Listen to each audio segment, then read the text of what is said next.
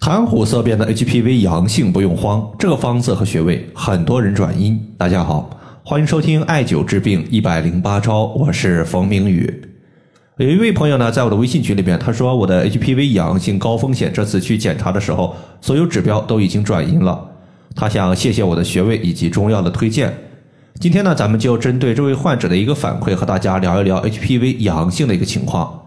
今天反馈的这位患者呢，年龄三十三岁，之前他在做宫颈筛查的时候被检查出来有高风险的 HPV 病毒三五型。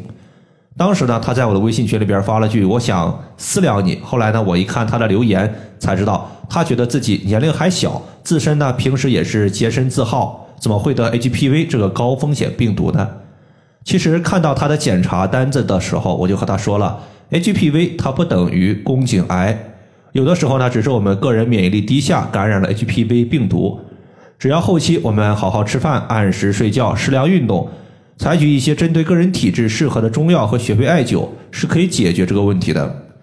前前后后呢，他一共是检查过两次，第一次呢是在服药艾灸一个月之后，检查后呢，HPV 依旧是阳性。我就让他放平心态，半年之后再去检查。这次的检查结果指标已经彻底转阴。那么药物我们用到的是甘露消毒丹，也有是甘露消毒饮。其实呢，这两种药物是一样的，只是一个是液体的，一个是丹丸。穴位上面呢，我们一共是用到了六个穴位，分成两组。第一天我们艾灸的是膏肓穴、气海穴以及足三里穴。第二天我们艾灸的是太溪穴、三阴交穴以及行间穴。首先呢，咱们先说一说甘露消毒丹，它的主要作用呢是祛湿、清热、解毒。这位患者的舌苔属于是边缘有明显的齿痕，舌头整体偏红，舌头中部有厚腻发黄的舌苔。舌苔厚腻发黄，它是热症的表现，最大的可能性是湿热。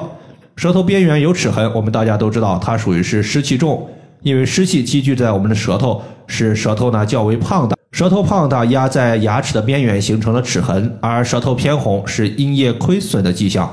那么总体而言呢，这个药物的组成我和大家说一下，包括华石十克、川贝十二克、茵陈十五克、木通八克、射干十二克、石菖蒲十二克、连翘十五克、薄荷十克、藿香十克、黄芩八克、扣仁八克。如果大家记不清楚这个组成的话，也没有关系。你只要记清楚这位药物的名字就可以了，它叫做甘露消毒丹，大家在网上都可以查得到它的组成的。由于药物组成呢比较多，我们就选择几种典型的药物和大家简单的说一说。比如说滑石，它能够利水祛湿、解暑热，最典型的就是小孩子在夏季长痱子之后用的爽身粉，它大多数都是含有滑石的。第二个呢是薄荷，它有。比较明显的芳香类的一个味道，所以呢，它也属于是芳香类的药物，作用和滑石类似，有祛湿的效果。不同点呢，在于芳香类的药物它有发散的药性，能够把湿气通过毛孔排出体外。第三个呢，就是贝母，它有化痰的作用。比如说小孩子咳嗽有痰的时候，很多家长呢，他会给孩子做一个川贝炖雪梨，那么。湿气它会积聚成痰，那么这个时候呢，我们用贝母，它有化痰的效果，所以整体的一个药物呢，它是以祛湿祛热，主要是适合舌质偏红、舌苔黄腻的一个患者。这一点呢，大家一定要注意好，是舌质偏红、舌苔黄腻的患者。如果你的整体的舌头、舌苔和它完全不一样，那么这个时候呢，这个药物就要慎重使用了，或者你可能用了一段时间会发现它无效，一定要对症。那么在经络穴位上面呢来说的话，它的一个宽容度就会比较高了，对于大多数的患者都是适用的。首先呢，咱们把第一天的穴位和大家说一下，一共是三个穴位：膏肓穴、气海穴以及足三里穴。这三个穴位呢，主要是以提高个人免疫力的。我们之前讲了，免疫力低下的人更容易被 HPV 病毒所感染，所以提高个人的免疫力，它就能有效的对抗病毒，或者说消除体内的病毒。中医认为阳气足，百病无。扶阳气，它能够驱散体内的邪气。那么在这里呢，我们先说第一个穴位，叫做膏肓穴。说到膏肓穴呢，大家会顺其自然的想到一个成语，叫做病入膏肓。古人认为膏肓之处是药物无法到达的地方，一旦疾病进入了膏肓，那么这个人他就无法被治愈。膏肓穴以膏肓来命名，说明此穴它能够提升个人的免疫力，有补虚扶阳气的效果。具体位置是在背部第四胸椎棘突下旁开三寸的地方。这个穴位在艾灸的时候呢，大家要注意，它有一个姿势的要求，就是我们把手臂要放在桌子上，向前伸，这样时候呢，我们的肩胛骨会打开。这时候在艾灸我们的膏肓穴。它的效果会最好，因为它是在我们的肩胛骨的骨缝里面。如果你不打开肩胛骨的话，这个时候艾灸它的效果呀会略弱。第二个穴位叫做气海穴，顾名思义，元气的海洋。元气我们也可以理解为阳气。有道是气海一穴暖全身，冬季手脚冰凉的朋友一定要多艾灸气海穴，可以补充阳气，提高个人的抗病力。这个穴位是在肚脐下一点五寸。第三个穴位是足三里穴。有句俗话说的是“长久足三里，胜吃老母鸡”。